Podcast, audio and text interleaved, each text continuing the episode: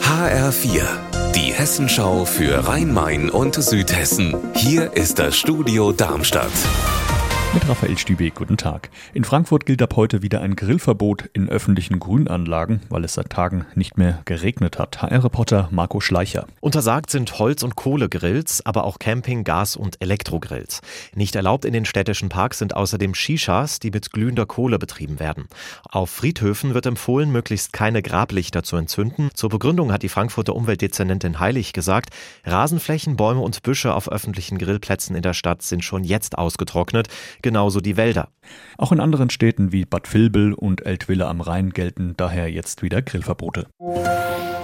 Vier verdächtige junge Männer sitzen zurzeit in Untersuchungshaft, weil sie in wechselnder Besetzung mehrere Brände in und um Darmstadt gelegt haben sollen. Und jetzt hat die Staatsanwaltschaft bestätigt, einer der vier ist ein Feuerwehrmann. HR-Reporterin Peter Rehmann, was hast du da genau von der Staatsanwaltschaft erfahren?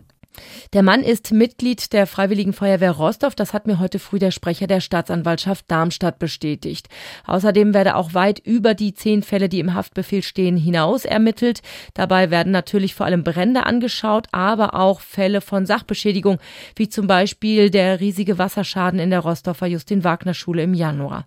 Viel Hoffnung in diesem Fall, die Täter zu ermitteln, gibt's allerdings nicht, denn da gab's einfach viel zu wenig Spuren.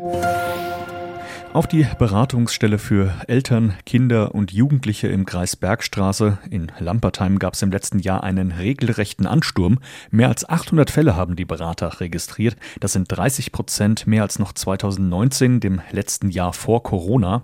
Die Jugenddezernentin Diana Stolz hat uns gesagt, sie freue sich, dass das Angebot angenommen werde. Allerdings gäbe es auch den Bedarf im Kreis. Wir wissen, dass die vergangene Zeit, die Corona-Pandemie, aber auch die sonstigen Einflüsse unwahrscheinlich viel mit Familie gemacht hat.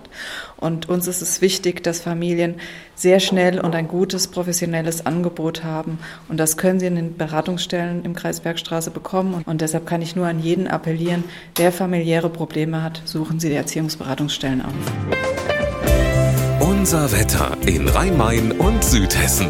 25 Grad meldet aktuell Hainburg im Kreis Offenbach und 23 Grad sind es in Erbach im Odenwaldkreis. Ein paar Quellwolken sind am Nachmittag unterwegs, aber es bleibt meist sonnig und trocken. Ihr Wetter und alles, was bei Ihnen passiert, zuverlässig in der Hessenschau für Ihre Region und auf hessenschau.de.